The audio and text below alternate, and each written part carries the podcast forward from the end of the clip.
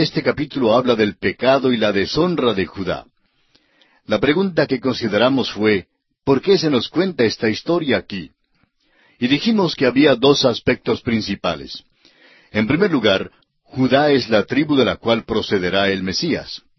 Hay algunos nombres interesantes que aparecen allí. Está el nombre de Judá, luego el nombre de Tamar, y más adelante Fares y Sara. Dijimos además que sus nombres aparecen también en el primer capítulo del Nuevo Testamento.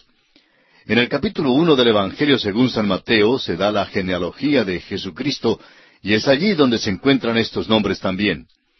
Y esta es la línea que conduce al Señor Jesucristo, es decir, la línea de Judá. Luego, el segundo aspecto, la segunda razón por la cual se nos da o se nos cuenta esta historia de Judá en este capítulo, es porque, comenzando con el próximo capítulo, bajamos hasta la tierra de Egipto con José. Y notaremos más adelante que Dios arregló las circunstancias para que José fuera delante de sus hermanos y de su padre hasta Egipto. En realidad, Dios le envió allí a preparar el camino para la llegada de los israelitas. Parece ser un encuentro fortuito de circunstancias, incluyendo el hambre que se nos narra más adelante. Pero todo fue arreglado por Dios para sacarlos de Canaán por un tiempo.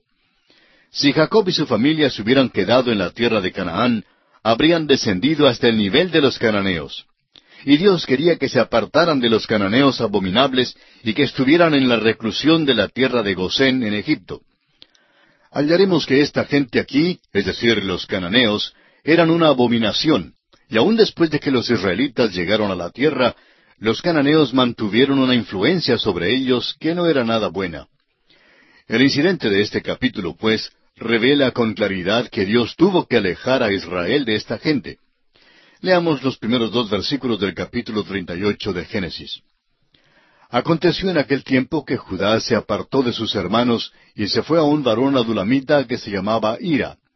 Y vio allí Judá la hija de un hombre cananeo, el cual se llamaba Sua, y la tomó y se llegó a ella. La historia nos habla de Judá, cuya línea será la línea real de Israel, como veremos más adelante. Es difícil creerlo al ver la historia de sus acciones aquí.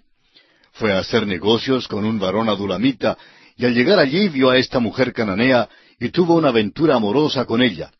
Y el versículo tres dice, y ella concibió y dio a luz un hijo, y llamó su nombre Er. Eso es exactamente lo que este hombre Judá había hecho. Había errado, había pecado. Y ahora, en los versículos cuatro al seis de este capítulo treinta y ocho de Génesis leemos, concibió otra vez y dio a luz un hijo y llamó su nombre Onán. Y volvió a concebir y dio a luz un hijo y llamó su nombre Sela. Y estaba en Kesib cuando lo dio a luz. Después Judá tomó mujer para su primogénito Er, la cual se llamaba Tamar. Esta es la primera aparición de Tamar. Así entra en la genealogía de Cristo. Ahora mire usted a esta familia. Está cargada de pecado. Leamos los versículos siete al diez. Y el primogénito de Judá, fue malo ante los ojos de Jehová, y le quitó Jehová la vida. Entonces Judá dijo a Onán, Llégate a la mujer de tu hermano, y despósate con ella, y levanta descendencia a tu hermano. Y sabiendo Onán que la descendencia no había de ser suya, sucedía que cuando se llegaba a la mujer de su hermano, vertía en tierra, por no dar descendencia a su hermano. Y desagradó en ojos de Jehová lo que hacía, y a él también le quitó la vida. Esto nos recuerda la hora presente cuando hay tanto énfasis en el sexo. Los hijos de Jacob también pusieron énfasis en eso. Por cierto que Judá le puso mucho énfasis. Leamos ahora el versículo once de Génesis capítulo treinta y ocho. Y Judá dijo a Tamar su nuera, Quédate viuda en casa de tu padre hasta que crezca Sela mi hijo, porque dijo, No sea que muera él también como sus hermanos. Y se fue Tamar y estuvo en casa de su padre. Ahora era la costumbre de aquel día que cuando un hombre moría, su hermano debía casarse con la viuda. Onán rehusó hacerlo y por eso Dios le quitó la vida. Judá entonces le dice a Tamar que se quede en la casa de su padre y espere hasta que su último hijo tenga edad suficiente. Ahora los versículos doce y trece dicen, Pasaron muchos días y murió la hija de Sua, mujer de Judá. Después Judá se consoló y subía a los trasquiladores de sus ovejas en Timnat, él y su amigo Ira el adulamita. Y fue dado aviso a Tamar diciendo, He aquí tu suegro sube a Timnat a trasquilar sus ovejas. Al parecer el negocio que Judá tenía con el adulamita que se llamaba Ira tenía que ver con la cría de ovejas, y deben haber tenido un tremendo rebaño juntos. Judá va pues a trasquilarlas. Mientras tanto, Tamar, su nuera, había esperado todo este tiempo en casa y llega a la conclusión de que Judá no le dará a Sela por esposo. Los versículos catorce y quince de Génesis capítulo treinta y ocho dicen, Entonces se quitó ella los vestidos de su viudez, y se cubrió con un velo, y se arrebozó, y se puso a la entrada de Enaim junto al camino de Timnat, porque veía que había crecido Sela, y ella no era dada a él por mujer. Y la vio Judá, y la tuvo por ramera, porque ella había cubierto su rostro. Ahora Sela es el tercer hijo de Judá, el que Judá había prometido a Tamar. Ya ha crecido. Tamar entonces toma acción y se quita los vestidos de su viudez. Se sienta a la orilla del camino con el rostro cubierto, según la costumbre de las rameras de aquellos días. Veamos lo que sucede ahora en los versículos 16 y 17. Y se apartó del camino hacia ella y le dijo, déjame ahora llegarme a ti, pues no sabía que era su nuera. Y ella dijo, ¿qué me darás por llegarte a mí? Él respondió, yo te enviaré del ganado un cabrito de las cabras. Y ella dijo, dame una prenda hasta que lo envíes. Tenemos aquí un cuadro de Judá. Había inducido a la mujer cananea. Ahora hace lo mismo con Tamar. Este es un cuadro bastante oscuro y una historia muy fea la que tenemos aquí. Judá creía que ella era ramera. Ella vio la oportunidad de sacarle ventaja y eso es exactamente lo que hizo. Veamos ahora lo que ocurre según los versículos 18 al 23 de este capítulo 38 de Génesis. Entonces Judá dijo, ¿qué prenda te daré? Ella respondió, tu sello, tu cordón y tu báculo que tienes en tu mano. Y él se los dio, y se llegó a ella, y ella concibió de él. Luego se levantó y se fue, y se quitó el velo de sobre sí, y se vistió las ropas de su viudez. Y Judá envió el cabrito de las cabras por medio de su amigo, el adulamita, para que éste recibiese la prenda de la mujer, pero no la halló. Y preguntó a los hombres de aquel lugar, diciendo, ¿Dónde está la ramera de Enaim junto al camino? Y ellos le dijeron, No ha estado aquí ramera alguna. Entonces él se volvió a Judá y dijo, No la he hallado. Y también los hombres del lugar dijeron, Aquí no ha estado ramera. Y Judá dijo, Tómeselo para sí, para que no seamos menospreciados. He aquí yo he enviado este cabrito y tú no la hallaste. Judá se encuentra ahora en una posición bastante difícil. Buscan por todo el pueblo la ramera, pero no la pueden encontrar. El versículo 24 revela el resultado de la acción de Judá. Sucedió que al cabo de unos tres meses fue dado aviso a Judá diciendo, Tamar tu nuera ha fornicado, y ciertamente está encinta a causa de las fornicaciones. Y Judá dijo, Sacadla y sea quemada. Ese es Judá. Aquí tenemos el criterio moral de dos caras. Amigo oyente, Dios no aprueba estas cosas de ninguna manera. Esta historia se relata aquí en la palabra de Dios, pero de ninguna manera significa que Dios lo aprueba. Él no quería que su pueblo se portara así, y Dios lo desaprueba. Ellos se están portando exactamente como los cananeos, y por eso Dios va a apartarlos de esta tierra y los va a llevar a la tierra de Egipto. Allí Dios los va a separar y los va a aislar en la tierra de Gosén para alejarlos de esta influencia tan terrible. Este episodio revela la necesidad de que Dios haga eso. Judá está portándose de una manera que es indecible por lo malo. El caso es que Judá está más presto a ver el pecado en alguien más pero no puede notarlo en sí mismo. Nos recuerda de aquella vez cuando Natán fue donde David y le contó la historia del hombre que tenía la corderita. Cuando Natán dijo que el rico llegó y se la llevó, David estuvo pronto a condenar al rico. David reaccionó exactamente como Judá reacciona aquí. David dijo que el rico era digno de muerte. Natán entonces le declaró que David mismo era ese hombre. Es muy interesante que todos podemos ver con tanta claridad el pecado en otras personas, pero no podemos notarlo en nuestro propio ser. Ahora, la acusación contra Judá es realmente doble. Su pecado en sí mismo es terrible, pero además fue con su propia nuera. Esta es la manera en la cual vivían los cananeos. Nosotros creemos que estamos en una revolución sexual en nuestros días y que hay una nueva libertad sexual. Amigo oyente, por siglos los paganos han tenido libertad sexual. Eso es parte del paganismo y esa es la razón por la cual todos vivían tan vilmente. Esa es la razón por la cual fueron juzgados y quitados de la escena. Los cananeos han desaparecido. Dios los ha juzgado. Y eso debe constituir un mensaje para cualquier persona. Sin embargo, parece que muchas personas, aun entre los cristianos, no toman en cuenta este mensaje. Ahora, ¿le parece extraño que este capítulo esté en la Biblia? Se encuentra en la Biblia, amigo oyente, como una advertencia para nosotros. Se relata en la Biblia para hacernos saber que Dios no lo aprobó. Y explica por qué Dios sacó a Israel de esta tierra para llevarlos a Egipto. Ahora note usted lo que sucede cuando Tamar es traída a la presencia de su suegro. Leamos los versículos 25 y 26.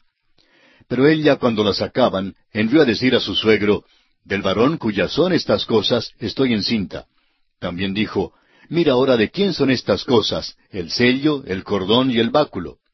Entonces Judá los reconoció y dijo, Más justa es ella que yo, por cuanto no la he dado a ser a mi hijo. Y nunca más la conoció. Judá iba a mandar que fuera quemada, pero ella dijo, Quisiera que ustedes sepan quién es el padre del niño. Aquel de quien son estos artículos que les estoy mostrando, ese es el padre.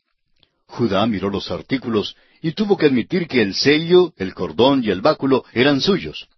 Esto fue algo muy repulsivo aún para Judá. Pero así vivían los cananeos. Dios por eso tiene que sacar a su pueblo de la tierra de Canaán y apartarlos de aquella influencia. Hagamos una pausa aquí por un momento para hacer una aplicación. Recuerde usted que todas estas cosas están escritas para nuestra enseñanza. Sirven como ejemplo para nosotros. Oímos decir hoy en día que si vamos a testificar a esta generación y si vamos a comunicarnos con ellos, tenemos que descender a su nivel.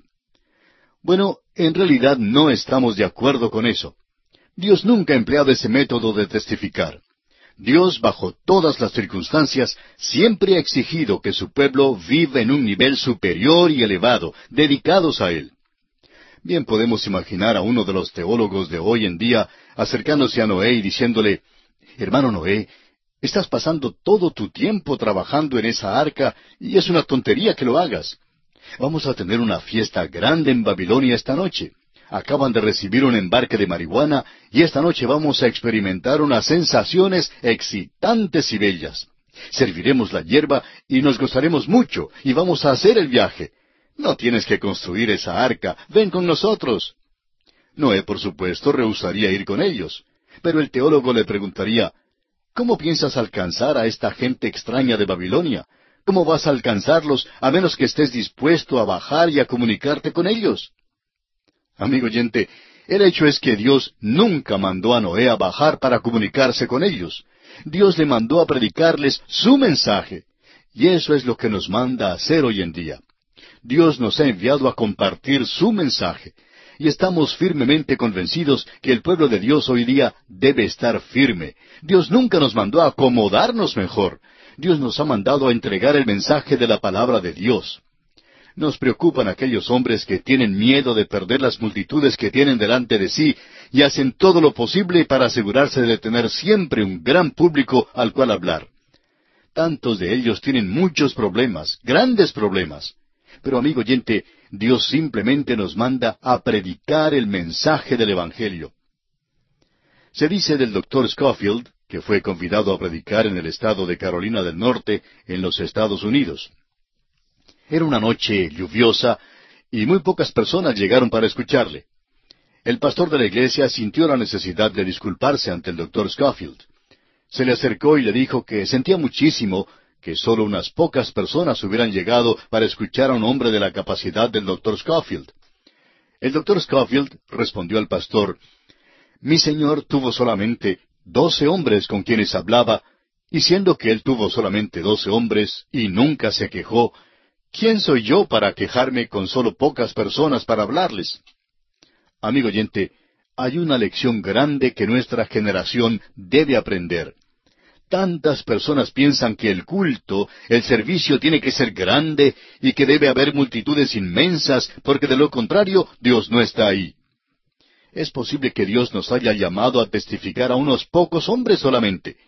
Creemos que si somos fieles en publicar la palabra de Dios, esto tendrá su efecto.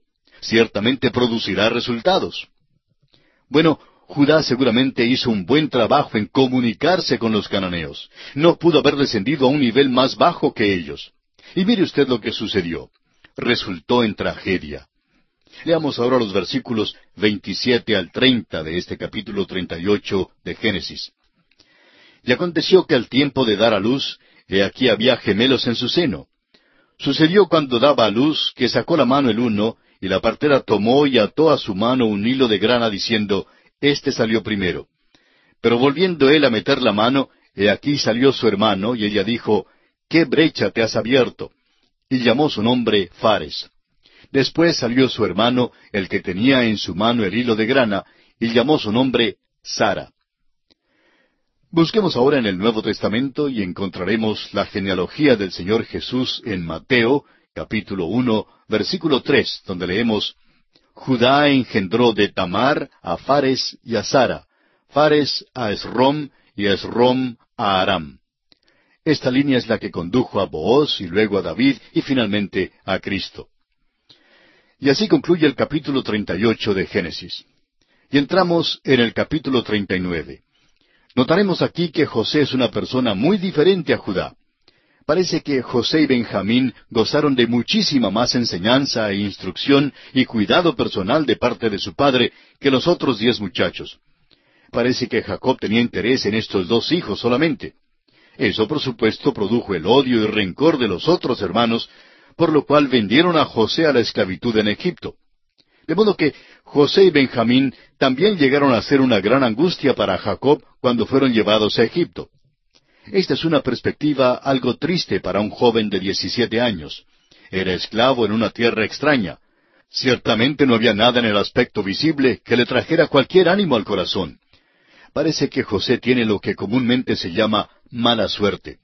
Aún en la tierra de Egipto parece que al punto en que las cosas andaban afablemente para él, algo malo le sucedería. Siempre sucedió con un propósito, aunque fuera difícil que José viera ese propósito al principio.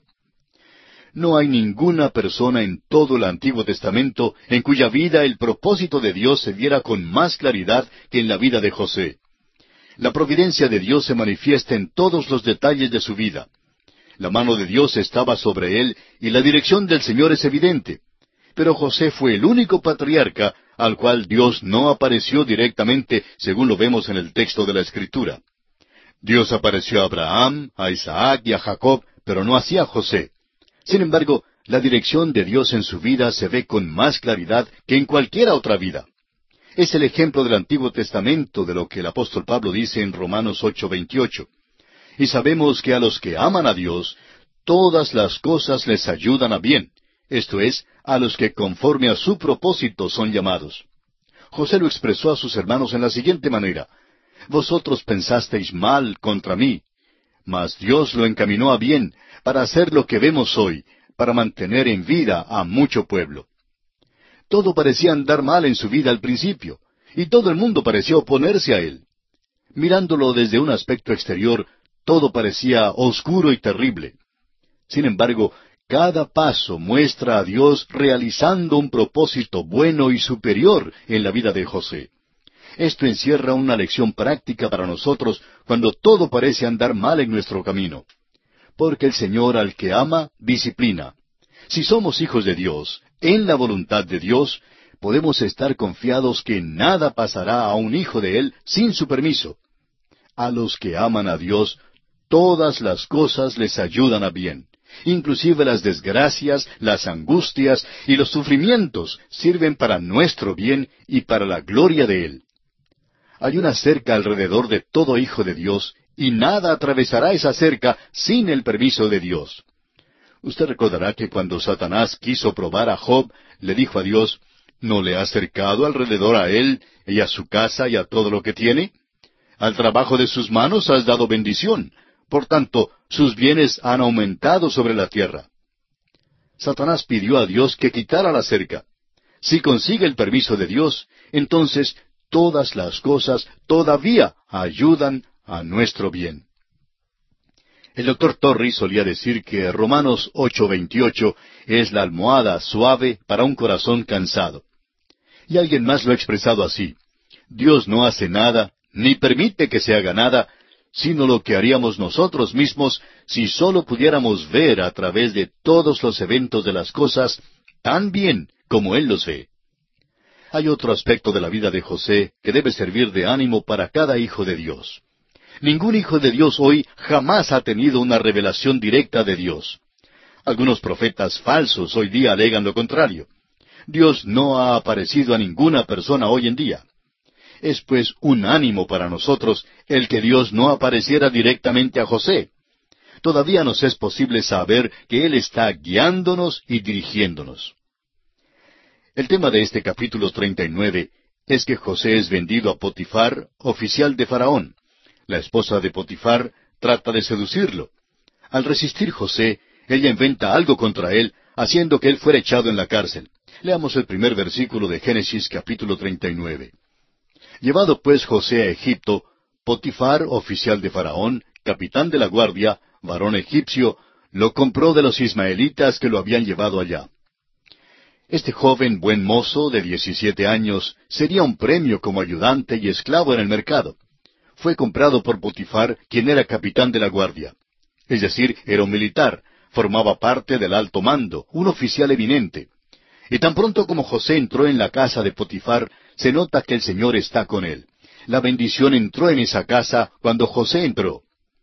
El versículo tres revela cómo Dios bendecía a José.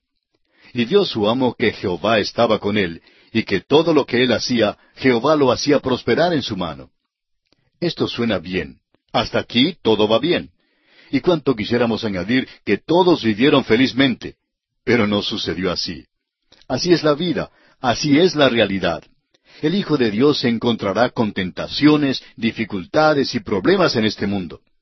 Y esto es lo que sucederá a José. Destacamos el hecho de que todo lo que José hacía en la casa de Potifar, el Señor lo bendecía.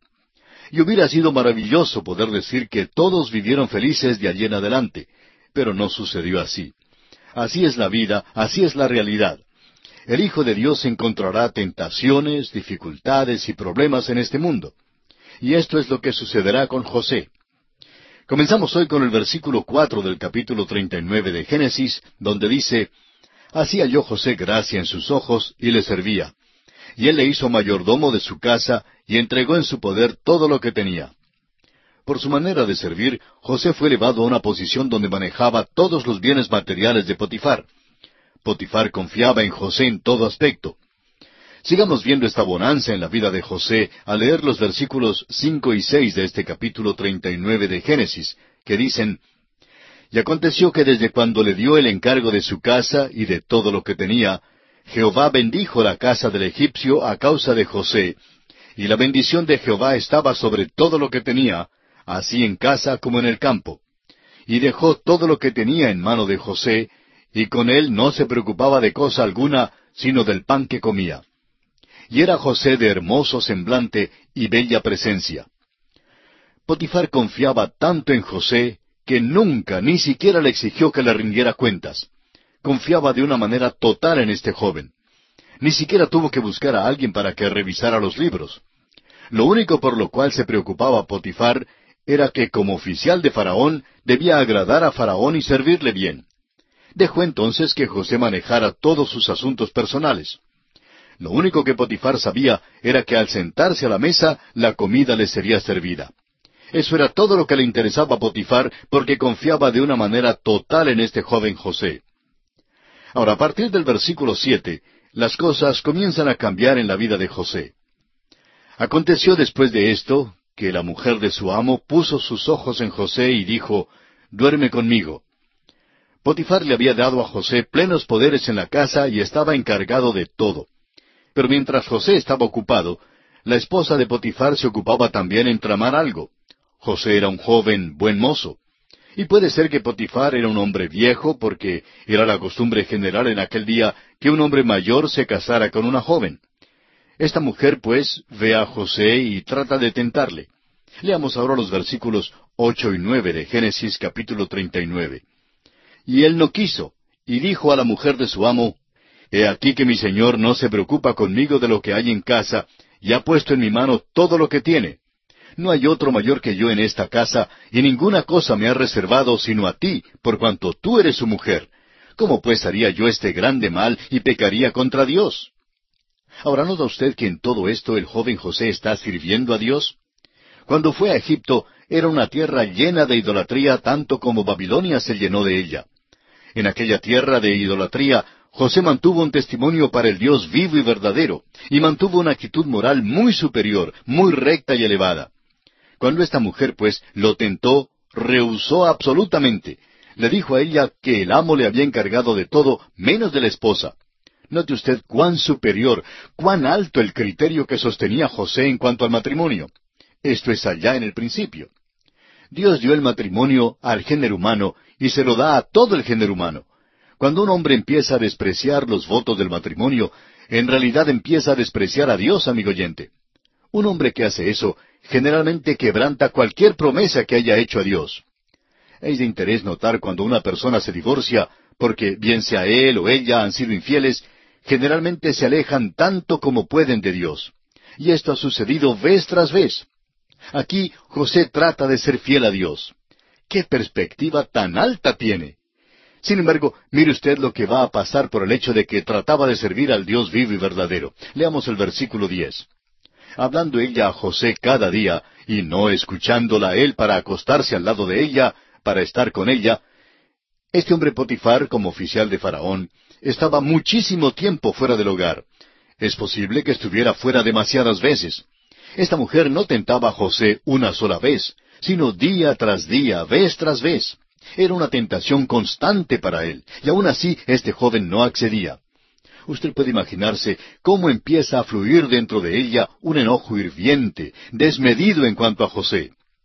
Hay un dicho que dice, el infierno no conoce ninguna furia como la de una mujer despreciada. Y amigo oyente, créanos que esta mujer va a vengarse de José. Veamos lo que sucede en los versículos once y doce de Génesis capítulo treinta y nueve. Aconteció que entró él un día en casa para hacer su oficio, y no había nadie de los de casa allí. Y ella lo asió por su ropa, diciendo, Duerme conmigo. Entonces él dejó su ropa en las manos de ella, y huyó y salió. Él por su parte actuó rectamente. Un hecho loable, aunque lamentablemente muy poco observado en nuestros días. Pero esto por supuesto enciende la ira de ella, y vamos a ver lo que ocurre. Leamos los versículos trece al dieciséis, que dicen Cuando vio ella que le había dejado su ropa en sus manos y había huido fuera, llamó a los de casa y les habló diciendo Mirad, nos ha traído un hebreo para que hiciese burla de nosotros. Vino él a mí para dormir conmigo, y yo di grandes voces, y viendo que yo alzaba la voz y gritaba, dejó junto a mí su ropa y huyó y salió. Y ella puso junto a sí la ropa de José hasta que vino su señor a su casa. Las cosas no andan tan bien entre Potifar y su esposa. Fíjese usted cómo ella habla de él de una manera tan mala y degradante. Ella dice que él trajo un hebreo para burlarse de ellos. En otras palabras, la esposa sin duda había sido culpable de esto antes. En realidad hay que compadecer a Potifar. Quizá ya sospechaba algo así por mucho tiempo. Pero ella es perita en cubrir sus huellas y es diestra en contar su embuste. Aquí pues está el joven de diecisiete años, allí a solas en Egipto, y ella ha inventado algo contra él de una manera muy cobarde. Acusa a José delante de los otros hombres. Su esposo estaba lejos de la casa y ella prepara este embusto para contárselo a él cuando llegue. Escuchemos las palabras de esta embustera en los versículos 17 al 19 de Génesis, capítulo 39, que dice, Entonces le habló ella las mismas palabras diciendo, El siervo hebreo que nos trajiste vino a mí para deshonrarme. Y cuando yo alcé mi voz y grité, él dejó su ropa junto a mí y huyó fuera. Y sucedió que cuando oyó el amo de José las palabras que su mujer le hablaba, diciendo, Así me ha tratado tu siervo, se encendió su furor. Potifar cree sus palabras.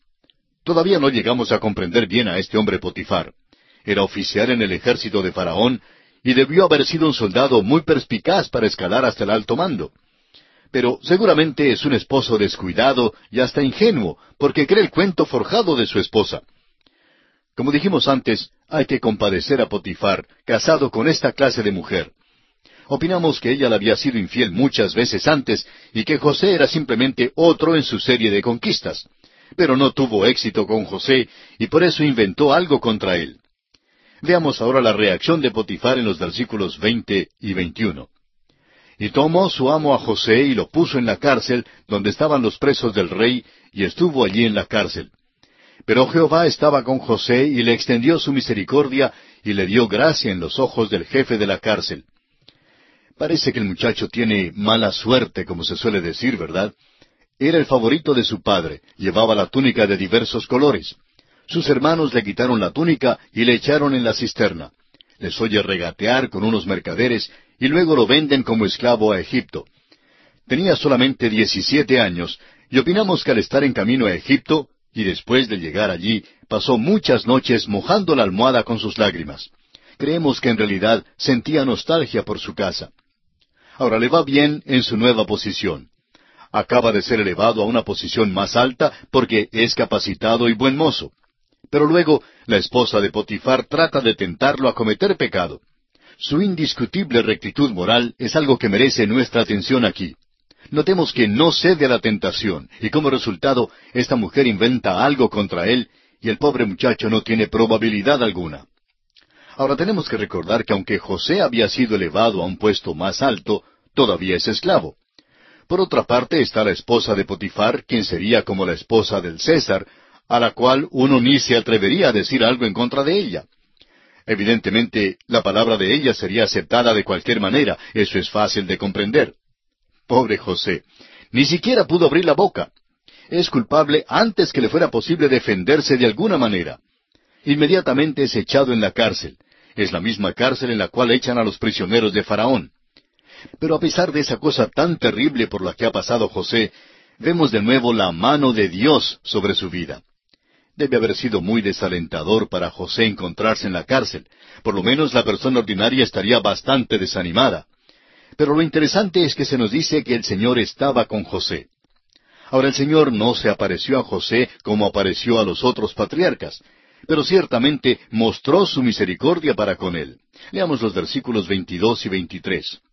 Y el jefe de la cárcel entregó en mano de José el cuidado de todos los presos que había en aquella prisión, todo lo que se hacía allí, él lo hacía. No necesitaba atender el jefe de la cárcel cosa alguna de las que estaban al cuidado de José, porque Jehová estaba con José, y lo que él hacía, Jehová lo prosperaba. Vemos aquí que José halló gracia en los ojos del jefe de la cárcel. Ahora creemos que José naturalmente era un joven atractivo y un hombre de una habilidad extraordinaria. Debió haber sido un hombre de una habilidad notable. Pero lo importante es que todo esto habría sido nada si no hubiera sido porque Dios estaba con él. Dios estaba con este joven y Dios le estaba guiando. Todo esto nos ayuda a entender que hay un propósito en la vida de este joven. Ahora José reconoció eso, y al reconocerlo le dio una alegría, una actitud de optimismo. Las circunstancias no lo derrotaron. Vivía por encima de las circunstancias. Muchos de nosotros vivimos al contrario, por debajo de las circunstancias. Pero José es una persona que vive por encima de las circunstancias. El Señor está con él. Reconoce la mano de Dios obrando en su vida y por eso no se desanima. Se dice que el desánimo es una de las mejores armas que Satanás emplea, el desánimo y la desilusión. Parece que este joven venció todas estas circunstancias. Nos recuerda el pasaje en Hebreos capítulo 12 versículo 11 que dice, es verdad que ninguna disciplina al presente parece ser causa de gozo, sino de tristeza, pero después da fruto apacible de justicia a los que en ella han sido ejercitados. Se dice comúnmente que todo hombre tiene su precio, pero la historia de José revela que no es así. Eso es una mentira del diablo. A través de la historia ha habido muchos hombres a quienes Satanás no pudo comprar. José, por ejemplo, fue uno de ellos. Job fue otro, y Pablo el apóstol fue otro. Hay muchos otros, por supuesto, pero por mucho que Satanás se esforzó en comprarlos, no logró hacerlo. En esta historia debemos compadecernos en realidad de Potifar, y no de José, ya que fue para el bien de José el poder salir de la casa de Potifar. Dios estaba obrando en su vida. Ahora bien, ¿fue la voluntad de Dios que José estuviera en la cárcel? Bueno, es casi esencial que estuviera allí, como lo veremos más adelante. Y así concluimos el capítulo 39 de Génesis. Y nos encontramos ahora en el capítulo 40. A primera vista, en este capítulo 40, parece que la historia de José no avanza. Más bien parece que su desenvolvimiento es tan lento que hasta se detiene. Vemos aquí a José en la prisión, donde se prolonga su estadía, y continúa limitado por la ingratitud del jefe de los coperos de Faraón. Surge entonces la pregunta, ¿qué significa todo esto para José? Bueno, todo esto está dando cumplimiento al plan y al propósito de Dios en su vida, como veremos al estudiar este capítulo 40. Usted recordará que dijimos que la vida de ningún otro personaje bíblico tiene tantos puntos de comparación y tantos parecidos con la vida del Señor Jesucristo como la de José. El otro día comenzamos a establecer algunas comparaciones entre José y el Señor Jesús. Y ahora, antes de seguir adelante, veamos algunos otros puntos de comparación entre estas dos vidas. José fue enviado a sus hermanos. El Señor Jesús fue enviado a las ovejas perdidas de la casa de Israel. José fue aborrecido por sus hermanos sin causa. Y esto es lo que dice el Señor Jesús de sí mismo. Le aborrecieron sin causa. José fue vendido por sus propios hermanos, y el Señor Jesús fue vendido por uno de sus hermanos. José fue vendido por veinte piezas de plata. El Señor Jesús fue vendido por treinta piezas de plata. Los hermanos de José conspiraron para matarlo. El pueblo del Señor Jesús conspiró también para matarlo. La palabra de Dios nos dice, a lo suyo vino y los suyos no le recibieron. Ahora echaron a José en una cisterna. Debió ser el lugar de la muerte para él. El Señor Jesús fue crucificado. José fue levantado de aquella cisterna. El Señor Jesús fue levantado al tercer día. José obedeció a su padre. El Señor Jesús, por su parte, también obedeció a su padre, de manera que pudo decir que hacía siempre lo que agradaba a su padre. En Mateo tres, versículo diecisiete leemos, Este es mi Hijo amado, en quien tengo complacencia. El padre de José le mandó a buscar a los hermanos. Se nos dice en la palabra de Dios que el Señor Jesús vino para hacer la voluntad de su Padre cuando llegó aquí a buscar a sus hermanos. Los hermanos de José se burlaron de él. Cuando lo vieron llegando dijeron, He aquí viene el soñador. También el pueblo del Señor Jesús se burló de él. Cuando estuvo en la cruz dijeron, Si eres hijo de Dios, desciende de la cruz. Los hermanos de José rehusaron recibirlo.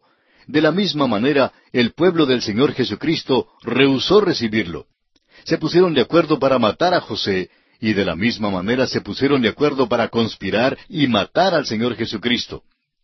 La túnica de José fue regresada a su padre, teñida con sangre. Asimismo tomaron la túnica del Señor Jesús y echaron suerte sobre ella para ver de quién sería. Después de que José fue vendido a Egipto, quedó perdido de vista por muchos años. Cristo ascendió al cielo y dijo a sus discípulos que no debían buscarlo más hasta cuando regrese. José fue tentado por el mundo, la carne y el diablo, y resistió. El Señor Jesús también fue tentado por el mundo, la carne y el diablo, y obtuvo la victoria. José llegó a ser el Salvador del mundo durante este período, es decir, en un sentido físico. Salvó a los habitantes de Egipto del hambre. Bueno, el Señor Jesucristo es el Salvador de todo el mundo. Preguntábamos antes, ¿cómo podría ser la voluntad de Dios que José fuera echado en la cárcel? Usted recordará las circunstancias. No creemos que Potifar creyera lo que le dijo su esposa. Si le hubiera creído, hubiera condenado a José a una muerte inmediata. No habría habido ninguna duda en cuanto a eso. Este no era un hogar feliz. Potifar reconocía el tipo de esposa que tenía. Así pues, creyó conveniente echar en la cárcel a José y olvidarse de todo. Pero todo esto está ayudando a bien a José. Quizá usted pregunte, ¿cómo es posible esto? ¿Cómo puede ayudar a bien el ser vendido a la esclavitud y luego ser acusado falsamente y ser echado y olvidado en la cárcel? Bueno, creemos, de acuerdo con lo que nos revela la palabra de Dios, que la voluntad de Dios se cumple y se lleva a cabo en la vida de José. José está encarcelado para un fin definido, para el plan de Dios. Supongamos que José hubiera interpretado el sueño del jefe de los coperos y que el jefe de los coperos no se hubiera olvidado de su promesa a José. Si él hubiera ido a Faraón a favor de José, si hubieran libertado a José, ¿a dónde hubiera ido José? De seguro que se habría ido a su casa. Luego, la noche en que Faraón hubiera tenido su sueño y cuando le hubiera faltado alguien que le interpretara aquel sueño, José no hubiera estado por ningún lado. Hubiera estado muy lejos de la tierra de Egipto. En esto nos es posible ver la mano de Dios obrando en la vida de este hombre. Es detenido en la cárcel con un propósito. Se lo guarda aquí para que un día llegue a ser el primer ministro de Egipto. José fue aborrecido por sus hermanos sin causa. Le entregaron a los gentiles, no se pudo defender y fue acusado falsamente. El Señor Jesús también fue entregado por los suyos a los príncipes religiosos, quienes a su vez le entregaron a los gentiles. Era inocente. Pilato, así como Potifar, no creyó de veras la acusación que inventaron contra Jesús. Descubrió que Jesús era inocente. Sin embargo, le hizo azotar. José tuvo que sufrir porque Potifar tuvo que disimular allí en el tribunal de Faraón. Pilato también tuvo que disimular. Luego, el jefe de la cárcel se fija en José, y José encuentra favor con él. De la misma manera, el centurión romano dijo de Jesús, verdaderamente, este hombre era hijo de Dios. José fue contado con los transgresores, sirvió de bendición al jefe de los coperos y de juicio al jefe de los panaderos. Usted recordará que el Señor Jesús fue crucificado también entre dos ladrones. Uno fue juzgado y el otro bendecido. Amigo oyente, quisiera que observe una cosa más antes de continuar adelante. Al seguir nuestro estudio, no sería malo anotar algunos de los frutos que la fe de José en Dios llevó en su vida. José fue fiel en toda relación, a Dios, a Potifar, al jefe de la cárcel, a Faraón y a sus hermanos. José poseía una perspectiva optimista de la vida en medio de las pruebas y tentaciones en la cisterna, en la casa de Potifar y en la cárcel. José tenía una actitud compasiva y bondadosa hacia todos, hacia el jefe de los coperos, hacia el jefe de los panaderos y hacia sus propios hermanos. José fue humilde, dio a Dios toda la gloria. Leamos ahora el primer versículo de este capítulo cuarenta de Génesis. Aconteció después de estas cosas que el copero del rey de Egipto y el panadero delinquieron contra su señor el rey de Egipto. Ahora, ¿qué revela esto? Ciertamente nos revela el puesto y sistema arbitrario y dictatorial que tenía el faraón de Egipto. No sabemos lo que hizo el jefe de los panaderos. Quizá dejó quemar el pan del desayuno. No sabemos, pero por un capricho de faraón le echaron en la cárcel. Ahora, ¿qué fue el mal que cometió el jefe de los coperos? Quizá al llevar una copa de vino para servirla al faraón, tropezó con algo y la derramó en alguna alfombra persa. Bueno, no sabemos, no se nos dice qué hicieron, ni por qué tanto el jefe de los panaderos como el jefe de los coperos de Faraón fueron a la cárcel. Pero lo importante es que ambos están en la misma cárcel donde estaba José. José goza de un puesto bueno aún estando en la prisión. A donde quiera que fuera, su habilidad era reconocida. En Proverbios 18, versículo 16 leemos, La dádiva del hombre le ensancha el camino y le lleva delante de los grandes. Y esto ciertamente era verdad en cuanto a José. El pobre fue esclavo y prisionero, y sin embargo vemos que Dios no lo tiene allí por accidente.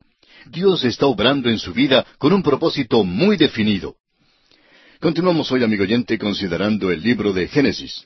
Comenzamos hoy nuestro estudio del capítulo cuarenta ya que solo hicimos una introducción en nuestro programa anterior. Y decíamos que en este capítulo se nos revela que tanto el jefe de los panaderos como el jefe de los coperos de Faraón estaban en la misma cárcel donde estaba José. No se nos dice cuáles fueron sus delitos, solo se nos dice que delinquieron contra el rey de Egipto. José, por su parte, gozaba de una posición buena aún en la prisión. Y vemos que aunque era esclavo y prisionero, Dios no lo tiene allí por accidente. Dios estaba obrando en su vida con un propósito muy definido. Leamos ahora los versículos uno al tres de este capítulo cuarenta. Aconteció después de estas cosas que el copero del rey de Egipto y el panadero delinquieron contra su señor el rey de Egipto, y se enojó Faraón contra sus dos oficiales, contra el jefe de los coperos y contra el jefe de los panaderos, y los puso en prisión en la casa del capitán de la guardia, en la cárcel donde José estaba preso. En primer lugar vemos que estos hombres estaban en la cárcel provisionalmente, o sea, solo tres días, como lo comprobaremos más adelante. Todo parecía indicar que José no podría recibir mucha ayuda de estos personajes. Cualquier otra persona en esta situación y que hubiera pasado por la misma experiencia que había pasado José, ya se habría dado por vencido. Pero José no se dio por vencido, no hacía las cosas así. Veamos lo que dice el versículo cuatro. Y el capitán de la guardia encargó de ellos a José, y él les servía, y estuvieron días en la prisión. José se hizo amigo de ellos porque estaba encargado de ellos y era su responsabilidad cuidarlos mientras que estuvieran en la prisión.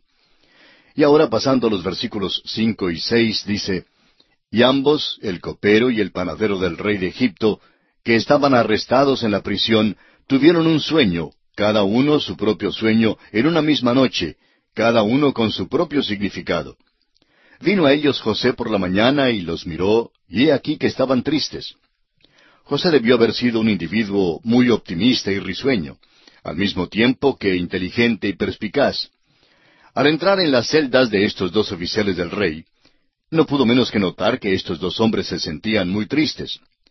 Veamos ahora lo que afligía a estos hombres en los versículos siete y ocho de Génesis capítulo cuarenta.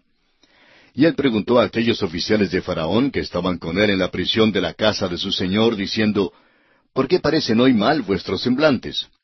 Ellos le dijeron, Hemos tenido un sueño y no hay quien lo interprete. Entonces les dijo José, ¿No son de Dios las interpretaciones? Contádmelo ahora. Vemos aquí que José da a Dios toda la gloria en todo esto. Más adelante nos encontraremos con otro joven hebreo quien hará lo mismo en un tribunal extranjero. Daniel también dio a Dios toda la gloria. Es nuestra esperanza que hoy pudiéramos hacer ver a nuestros hermanos en Cristo que cualquier cosa que hagan debe ser hecha para la gloria de Dios. Debe usted asegurarse, amigo oyente, que sea Dios quien reciba la gloria. Creemos que una de las razones por la cual muchos de nosotros no recibimos tantas bendiciones del Señor como Él quisiera concedernos es porque cuando recibimos alguna cosa maravillosa, la damos por descontada y, y no le damos a Dios la gloria que Él merece. Amigo oyente, debemos darle a Él la gloria. Aquí José debe dar la gloria a Dios y así es como lo hace. Prosigamos con los versículos nueve al trece. Entonces el jefe de los coperos contó su sueño a José y le dijo, Yo soñaba que veía una vid delante de mí, y en la vid tres sarmientos, y ella como que brotaba y arrojaba su flor, viniendo a madurar sus racimos de uvas. Y que la copa de Faraón estaba en mi mano, y tomaba yo las uvas y las exprimía en la copa de Faraón, y daba yo la copa en mano de Faraón. Y le dijo José, Esta es su interpretación. Los tres sarmientos son tres días. Al cabo de tres días levantará a Faraón tu cabeza, y te restituirá a tu puesto, y darás la copa a Faraón en su mano, como solías hacerlo cuando eras copero. Es interesante notar cómo Dios hizo uso de los sueños en el Antiguo Testamento. No vemos que Dios se mueva así ahora que el canon de la Escritura está completo. No tenemos necesidad de sueños hoy en día. En aquel entonces Dios hablaba por sueños y les hablaba en un lenguaje que esta gente podía comprender. Un jefe de coperos comprendería muy bien lo que se refiere a servir vino. Así servía al faraón y por tanto todo esto era algo que bien podía entender. Más adelante encontraremos que el rey Nabucodonosor tiene un sueño acerca de una imagen y ciertamente él conocía las imágenes y los ídolos. Ahora bien, aquí encontramos la interpretación del sueño.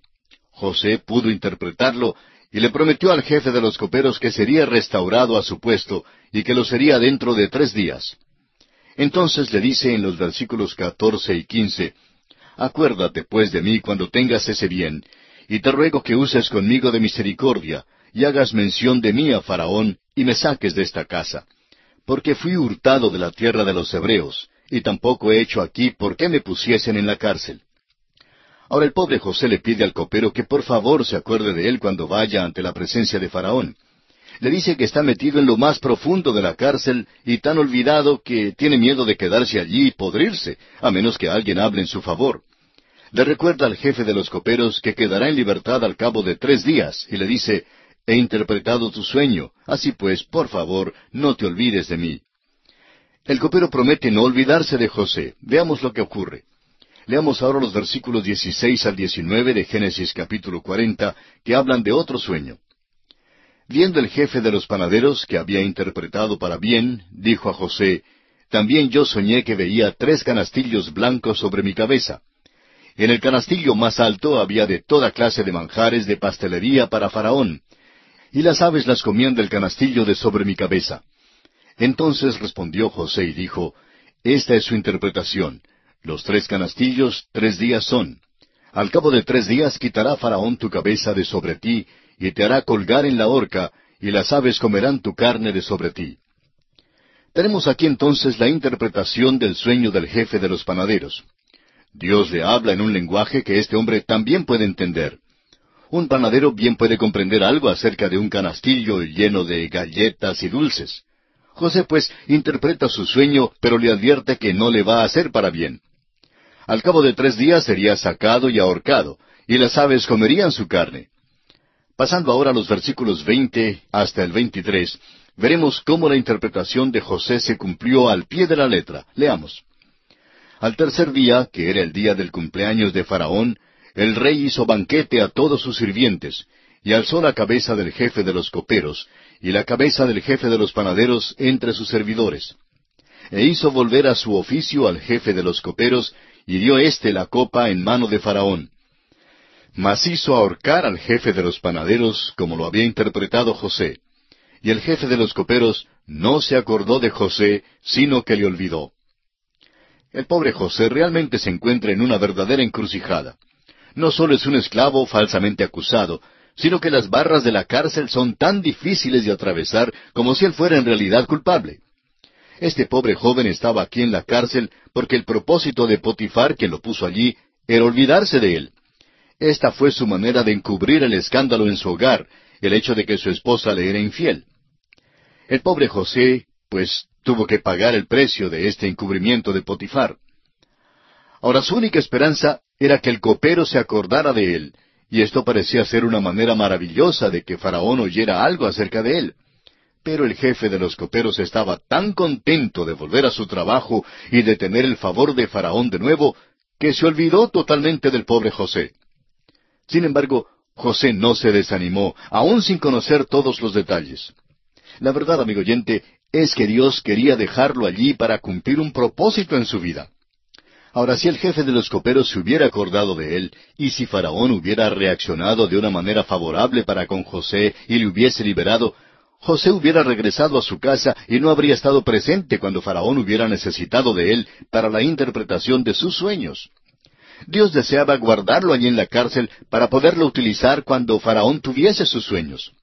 La cárcel era un buen lugar para guardarlo, y así pues no habría ninguna dificultad en encontrarlo. Y allí se quedó. Sin embargo, José creía que Dios estaba aún obrando en su vida. Es bello ver los frutos de la fe en la vida de este joven. Observemos algunos aspectos de esta fidelidad en su vida. José permanece fiel en sus responsabilidades para con todos. Había sido fiel a sus hermanos, a Potifar y ahora al jefe de la cárcel y a los demás prisioneros. Resalta el hecho de que fue fiel y fidedigno en cada aspecto de su vida. También, por supuesto, José permaneció fiel a Dios, dándole la gloria en todo. Más adelante veremos que José también se mostró fiel a Faraón. La fe hace fiel a una persona, y si usted, amigo oyente, es un creyente verdadero, entonces será fiel. Vivimos en un día cuando una de las cosas más trágicas que ocurre a nuestro alrededor es el hecho de que hay tan pocos cristianos en quienes se puede confiar. Un hombre que dirige una organización cristiana se quejaba en cierta ocasión que a pesar de tener una organización grande, sin embargo, había muy pocos hombres en los cuales podía confiar dentro de su organización. Recordemos que esta es una organización cristiana, y vemos que son tan pocos los hombres que son verdaderamente fieles a sus responsabilidades. Hay tan pocos cristianos que son fieles hoy en día. Pero damos gracias a Dios por aquellos que son fieles, y alabamos al Señor porque ellos animan en gran manera a los demás. José era ese tipo de hombre, un hombre fiel. También vemos que su fe le dio una perspectiva optimista de la vida, aun en medio de las pruebas y tentaciones. Era su fe lo que le dio esa actitud compasiva y bondadosa hacia todos. Esto lo vemos en su trato con el panadero, el copero y luego con sus hermanos. Fue su fe también la que perfumó su vida con la humildad. Dio a Dios toda la gloria en todas sus relaciones y situaciones en esta vida. José fue ciertamente un hombre maravilloso. Fue su fe en Dios lo que le hizo así. Como en la vida de su padre Abraham, así también en su vida el fruto de la fe se producía. Ahora, sin embargo, en nuestra historia, parece como que José sería olvidado allí en lo más profundo de la cárcel. Sin embargo, hubo alguien que no se había olvidado de él. Y ese alguien fue Dios. Dios estaba obrando en su vida y José permaneció fiel en su fe. Amigo oyente, esta historia tiene un mensaje para usted y para mí también. No sabemos cuáles serán las circunstancias suyas en este momento, pero sí podemos saber por medio de las cartas que recibimos que muchos de nuestros oyentes se encuentran en lugares difíciles. Un oyente escribió en cierta ocasión, Me encuentro entre la espada y la pared. Las cosas se ven muy oscuras. Amigo oyente, es posible que usted no vea ninguna salida y realmente se pregunte si es verdad que Dios se interesa en usted. Este es exactamente el propósito de Dios al darnos esta historia de José. Dios desea que sepamos que Él se interesa y que está obrando en nuestras vidas. Si usted, amigo oyente, es hijo de Dios, confíe en que Él no está juzgándole por algún pecado particular que haya cometido. Él está permitiendo que ciertas cosas le sucedan para su propio bien. Y aun si Dios la estuviese juzgando, sepa que su disciplina siempre sirve para nuestro bien. Amigo oyente, no podemos perder. ¡Cuán maravilloso es nuestro Dios! Y así concluye nuestro estudio del capítulo cuarenta de este libro de Génesis. Y nos encontramos ahora ante el capítulo cuarenta y uno. En este capítulo José es liberado de la cárcel cuando interpreta los sueños de Faraón. Por eso lo hacen mayordomo sobre la tierra de Egipto y contrae matrimonio con Asenat, hija de Potifera, sacerdote de On, la cual da a luz a Manasés y Efraín. Cuán diferente es este capítulo al capítulo anterior, donde habíamos dejado a José en la cárcel, olvidado, abandonado y desamparado. Sin embargo, vimos que todo esto le había pasado para lograr los propósitos de Dios en su vida. Si pudiéramos reconocer eso en nuestras vidas hoy en día, nos daría una perspectiva muy diferente en cuanto a la vida. Esta es una verdadera historia de un joven necesitado que llegó a ser rico. Son escasas las historias que pueden ser más conmovedoras que este episodio en la vida de José. En este capítulo nos es posible ver con toda claridad cómo actúa la mano de Dios en la vida de José. José estaba consciente de esto en medio de sus días de adversidad, lo cual desarrolló muchas virtudes en él, las cuales son el fruto del Espíritu. Una de estas virtudes, que ya hemos mencionado, es la paciencia. La tribulación o dificultad produce paciencia, según nos lo expresa el apóstol Pablo en su carta a los Romanos capítulo cinco versículo tres. Y no solo esto, sino que también nos gloriamos en las tribulaciones, sabiendo que la tribulación produce paciencia. Encontramos aquí que este muchacho es llevado a la presencia de Faraón, el rey gentil, así como más adelante llevarían a Daniel ante la presencia de Nabucodonosor. Ambos debían interpretar sueños. Luego, al fin de este capítulo, consideraremos el hambre. Ahora, ¿cuál es el propósito que Dios desea realizar por medio del hambre? Veremos que Dios usará el hambre para sacar la familia de Jacob de Canaán, apartándola de los pecados de los cananeos, y para traerla a Egipto en el sitio retirado de Gosén. Este es sin duda uno de los fines. Claro es que había otras maneras en que la mano de Dios se revelaba para mover las vidas de la gente en aquel día. Amigo oyente, al seguir nuestro estudio, esperamos que continúe anotando las maneras en que podemos comparar a José con el Señor Jesucristo. Haremos más de estas comparaciones más adelante, pero es importante que las anotemos. Leamos ahora el primer versículo del capítulo 41 de Génesis. Aconteció que pasados dos años tuvo Faraón un sueño. Le parecía que estaba junto al río. Ahora aquí tenemos el sueño de Faraón. Recordemos que había transcurrido dos largos años desde el capítulo anterior, años en los cuales José permaneció virtualmente incomunicado en la cárcel. Hacía dos años que José había interpretado los sueños de los sirvientes de Faraón. El sueño del jefe de los panaderos no tuvo una interpretación feliz. Lo sacaron de la cárcel y fue ahorcado. En cambio, el sueño del jefe de los coperos tuvo una interpretación feliz. Le restauraron a su puesto ante el faraón. José había implorado que se acordara de él, pero el copero lo había olvidado. Así pues, José pasó dos años más en la cárcel. Esperaba que algo sucediera, pero hasta ahora nada había pasado. Ahora vemos que Faraón tuvo un sueño. Conozcamos más de cerca el contenido de este sueño en los versículos dos y tres del capítulo cuarenta y uno y que del río subían siete vacas, hermosas a la vista y muy gordas, y pacían en el prado, y que tras ellas subían del río otras siete vacas de feo aspecto y enjutas de carne, y se pararon cerca de las vacas hermosas a la orilla del río. Estamos hablando aquí acerca de reses, o sea, de ganado vacuno. Vio el faraón siete vacas bien alimentadas, hermosas y gordas. Luego vio siete vacas extremadamente flacas, las cuales por cierto no estaban bien alimentadas. Faraón prosigue contando de su sueño en el versículo cuatro. Y que las vacas de feo aspecto y enjutas de carne devoraban a las siete vacas hermosas y muy gordas. Y despertó Faraón. Faraón despertó y se preguntó cuál sería el significado de su sueño. No tenía la interpretación y no había nadie allí en aquel día para ayudarle. Escuchemos más de este sueño en los versículos cinco al siete del capítulo cuarenta y uno de Génesis. Se durmió de nuevo y soñó la segunda vez que siete espigas llenas y hermosas crecían de una sola caña, y que después de ellas salían otras siete espigas menudas y abatidas del viento solano, y las siete espigas menudas devoraban a las siete espigas gruesas y llenas. Y despertó Faraón, y he aquí que era sueño. A propósito, Siete espigas en una sola caña es mucho. Nuestros amigos agricultores estarán de acuerdo con nosotros que al obtener dos o máximo tres espigas en una caña es una gran cosecha, pero siete espigas es algo verdaderamente asombroso. Ahora note usted que las espigas menudas, las que casi no tenían fruto, devoraron a las siete espigas gruesas y llenas. Ahora, al soñar este asunto prácticamente dos veces consecutivas, despierta a Faraón y él se da cuenta que es un sueño. Pero se queda pensativo en esto. Y note usted lo que ocurre a la mañana siguiente. En el versículo ocho, el faraón expone su sueño y pide su interpretación, pero sin resultado alguno. Leamos. Sucedió que por la mañana estaba agitado su espíritu, y envió e hizo llamar a todos los magos de Egipto y a todos sus sabios. Y les contó Faraón sus sueños, mas no había quien los pudiese interpretar a Faraón. Sucedió que el jefe de los coperos estaba allí. ¿Recuerda usted que su puesto era estar delante de Faraón para traerle todo lo que deseaba? El jefe de los coperos, pues, estaba allí con todos los sabios que fueron llamados.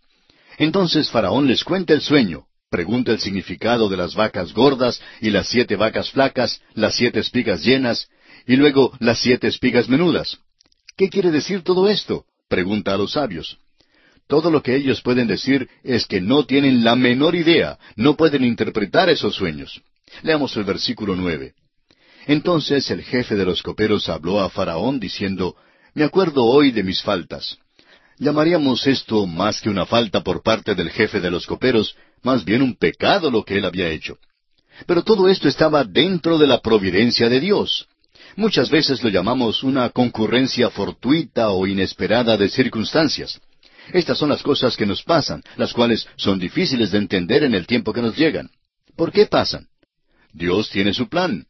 Y ahora el jefe de los coperos dice, Ah, ahora sí me acuerdo. Prometí a aquel joven en la cárcel que hablaría con usted en cuanto a él. Oh, Faraón, él sí puede interpretar sus sueños. Y así pues, sigue contando a Faraón sus experiencias. Leamos ahora los versículos diez al catorce de este capítulo cuarenta y uno de Génesis.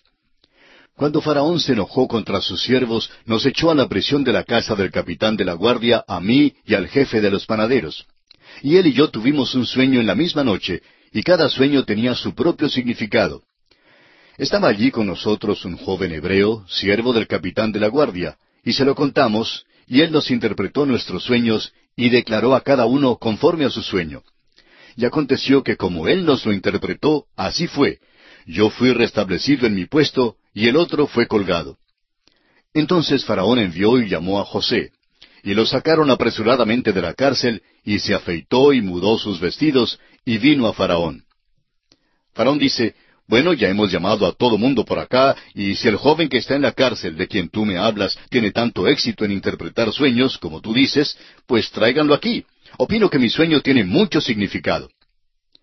Ahora note usted que el versículo catorce declara que José se afeitó.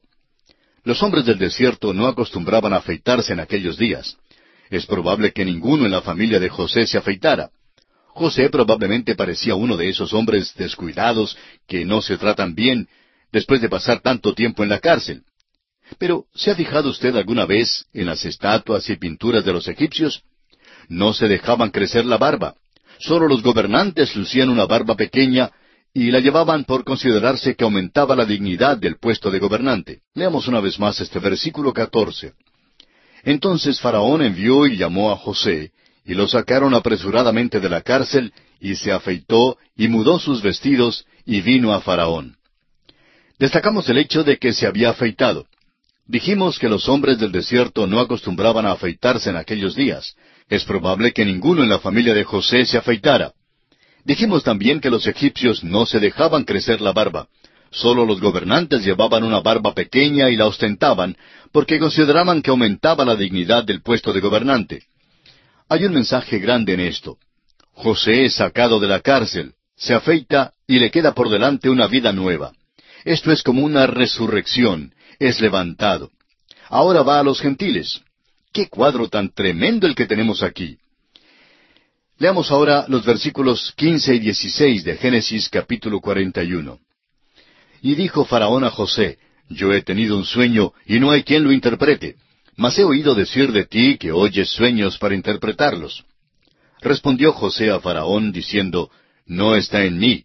Dios será el que dé respuesta propicia a Faraón. Escuche usted cuán claramente José declara a Faraón que es Dios quien debe recibir la gloria. Una vez más, volvemos a mencionar lo que dijimos en un programa anterior. Un hijo de Dios debe tener mucho cuidado de que sea Dios quien reciba toda la gloria por cualquier logro en su vida o por cualquier cosa que haga.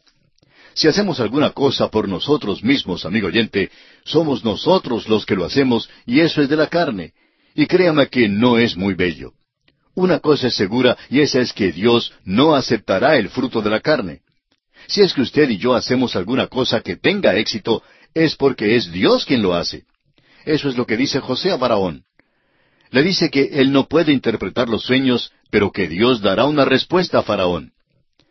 Faraón cuenta entonces el sueño a José, y nosotros no vamos a leerlo una vez más, pero note usted en el versículo 21 que cuando las vacas flacas habían devorado a las gordas, continuaron aún con el mismo aspecto feo que antes tenían. Ahora el versículo 25 nos dice que en realidad los dos sueños son uno mismo. Leamos este versículo 25. Entonces respondió José a Faraón, El sueño de Faraón es uno mismo.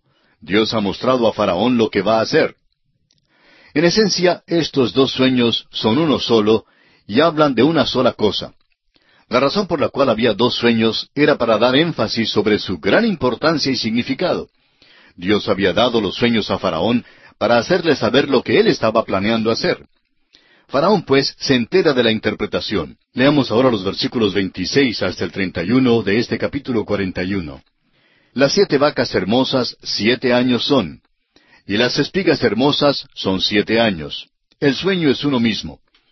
También las siete vacas flacas y feas que subían tras ellas son siete años. Y las siete espigas menudas y marchitas del viento solano, siete años serán de hambre. Esto es lo que respondo a Faraón. Lo que Dios va a hacer, lo ha mostrado a Faraón. He aquí vienen siete años de gran abundancia en toda la tierra de Egipto.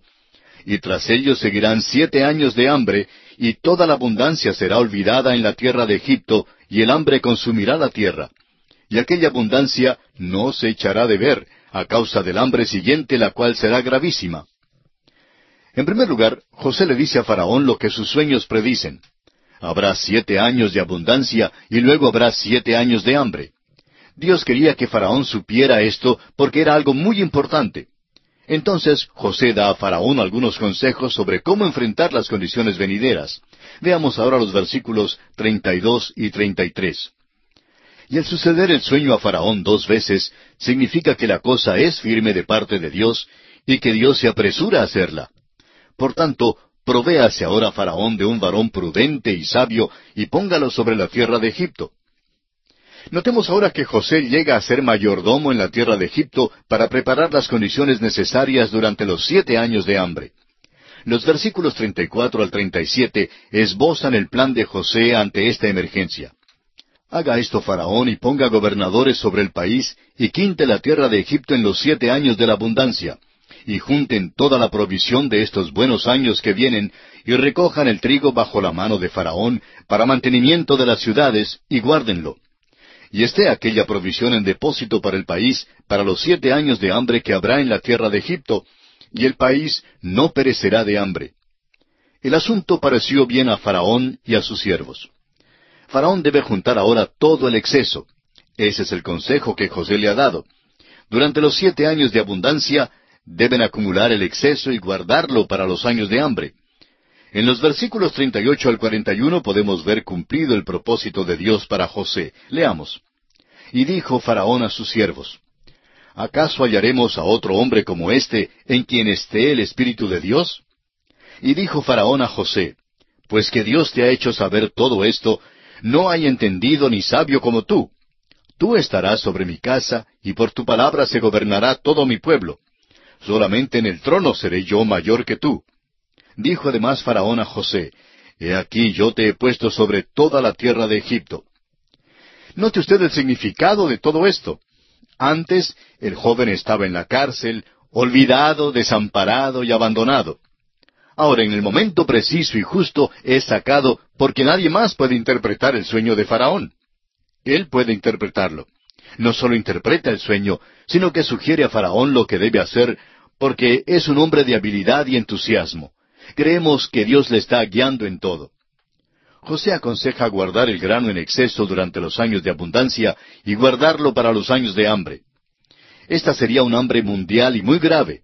No olvidemos que Egipto es un país que depende del riego. La parte más alta del Nilo viene bajando de África Central y francamente Egipto depende de este río.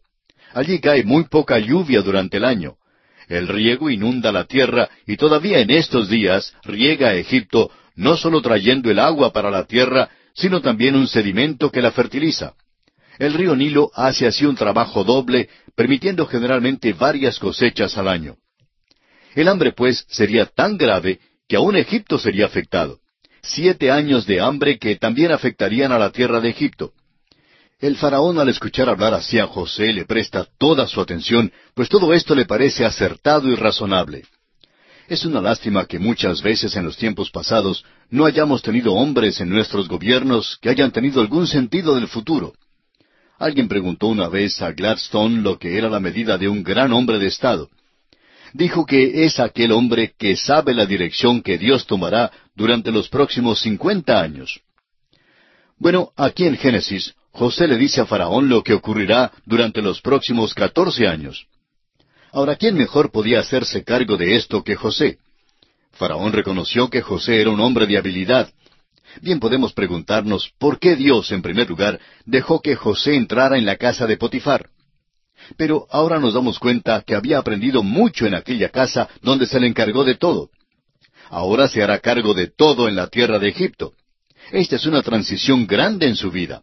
Seguía en posición solo a Faraón desde lo más profundo de la oscura cárcel, llega al trono directamente bajo el trono de Faraón. Ahora José recibe el nombramiento oficial de manos de Faraón. Leamos los versículos 42 al 44 de Génesis capítulo 41. Entonces Faraón quitó su anillo de su mano y lo puso en la mano de José y lo hizo vestir de ropas de lino finísimo y puso un collar de oro en su cuello y lo hizo subir en su segundo carro y pregonaron delante de él doblad la rodilla, y lo puso sobre toda la tierra de Egipto. Y dijo Faraón a José, Yo soy Faraón, y sin ti ninguno alzará su mano ni su pie en toda la tierra de Egipto. A propósito, el anillo de Faraón tenía un sello, y al imprimirlo en cera quedaba exactamente como si fuera la misma firma de Faraón. Y Faraón hace de José su agente. Tiene pues el derecho de usar hasta la firma del rey. Y ahora la vida de José toma otro rumbo. Veamos los versículos 45 y 46. Y llamó Faraón el nombre de José Safnat Panea, y le dio por mujer a Asenat, hija de Potifera, sacerdote de On. Y salió José por toda la tierra de Egipto. Era José de edad de treinta años cuando fue presentado delante de Faraón, rey de Egipto. Y salió José de delante de Faraón, y recorrió toda la tierra de Egipto. Amigo oyente, me gusta muchísimo más el nombre José que el nombre Safnat Panea, pero es el nombre que Faraón le puso a José. Es un nombre copto y significa el que revela cosas secretas. Se nos dice aquí que José tenía treinta años, y vemos que ha estado en la tierra de Egipto por trece años. Ahora sabemos que pasó dos de esos años en la cárcel, después del episodio con el jefe de los coperos y el jefe de los panaderos. Pudo haber estado en la cárcel por unos años antes de eso. Sin duda, había estado en la casa de Potifar por unos diez años. Esto nos da una idea de cómo se dividió su vida en ciertos períodos de tiempo mientras que estuvo en la tierra de Egipto. Después de pasar estos trece años, encontramos que José tiene la posición de primer ministro, segundo solo al faraón en toda la tierra de Egipto. Podemos preguntarnos, ¿cómo sucedió esto? ¿Cómo llegó a esta posición tan singular? ¿Y por qué estaba tan dispuesto el faraón a aceptar a José? En primer lugar, claro que la respuesta es que Dios estaba con él en todo. A través de toda esta historia lo hemos observado. La mano de Dios, a través de su providencia, siempre guiaba a este hombre. En Génesis capítulo 50, versículo 20, vemos que aún lo que los hermanos hicieron pensando maldad contra él, Dios lo encaminó a bien. Es maravilloso saber eso. Hay otra razón muy práctica. En este tiempo particular de la historia, los reyes Ixos reinaban en Egipto, no eran egipcios naturales, sino beduinos del desierto arábigo. Era un grupo nómada, y por un período entraron en Egipto y reinaron. En realidad, el faraón y su linaje quedaba más cercano en su nacionalidad a José que a los propios egipcios, y esto le dio confianza en José. En realidad, los reyes Ixos notaron que era difícil encontrar a alguien en Egipto que les fuera leal y fiel.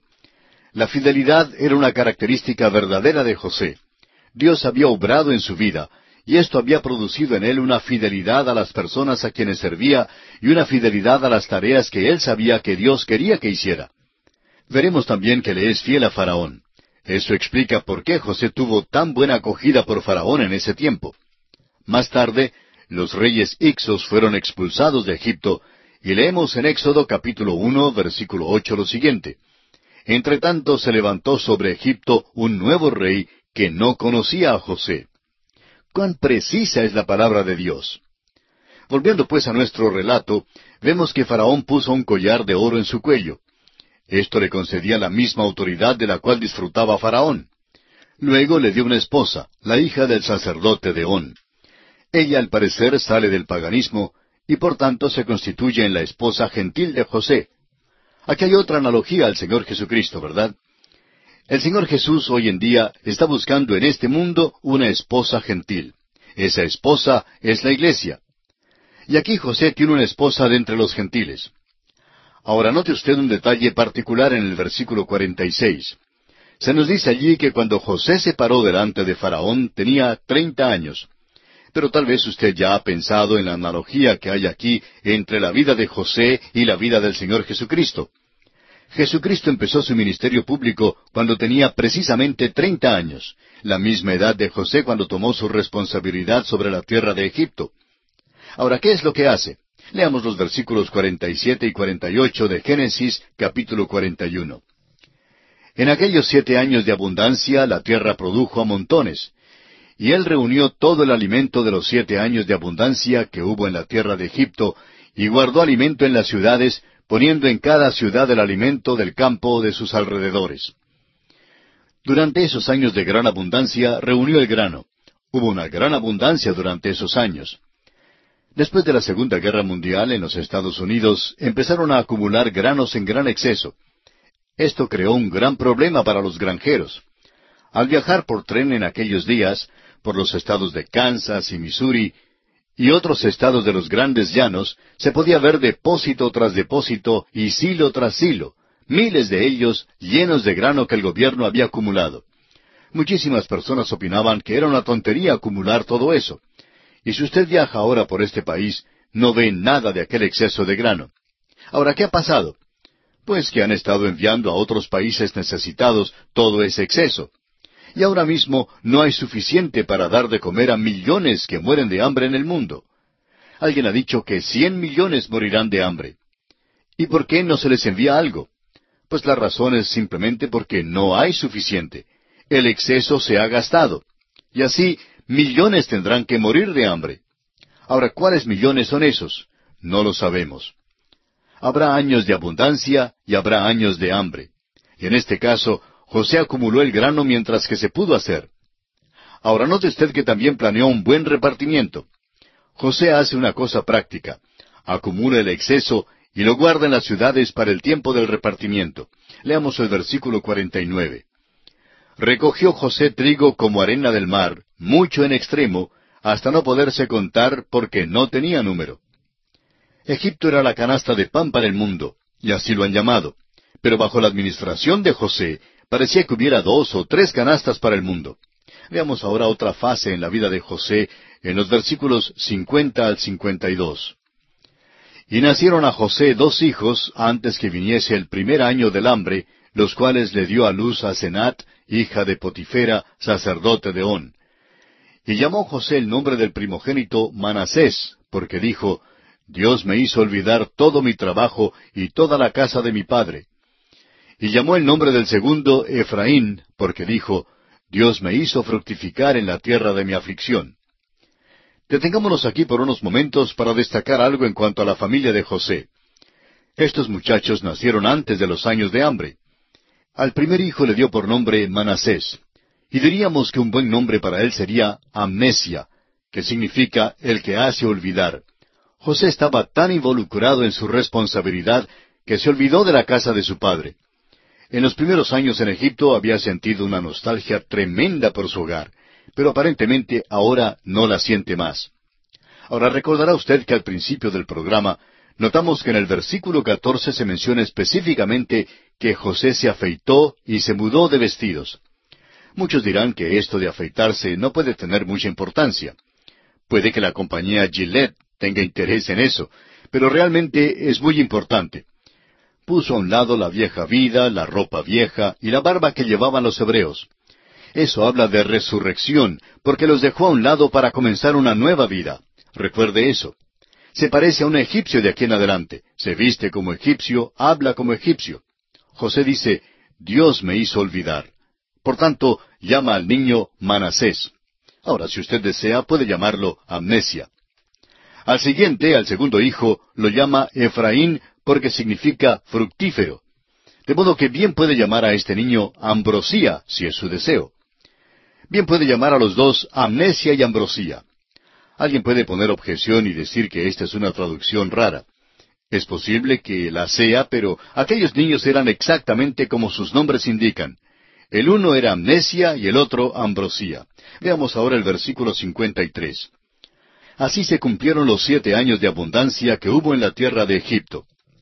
De modo que, ¿cuántos años tiene José ahora? Tiene treinta y siete años. Y ahora viene la parte difícil, los siete años de hambre. Los versículos 54 y 55 dicen, Y comenzaron a venir los siete años del hambre, como José había dicho, y hubo hambre en todos los países, mas en toda la tierra de Egipto había pan. Cuando se sintió el hambre en toda la tierra de Egipto, el pueblo clamó a Faraón por pan.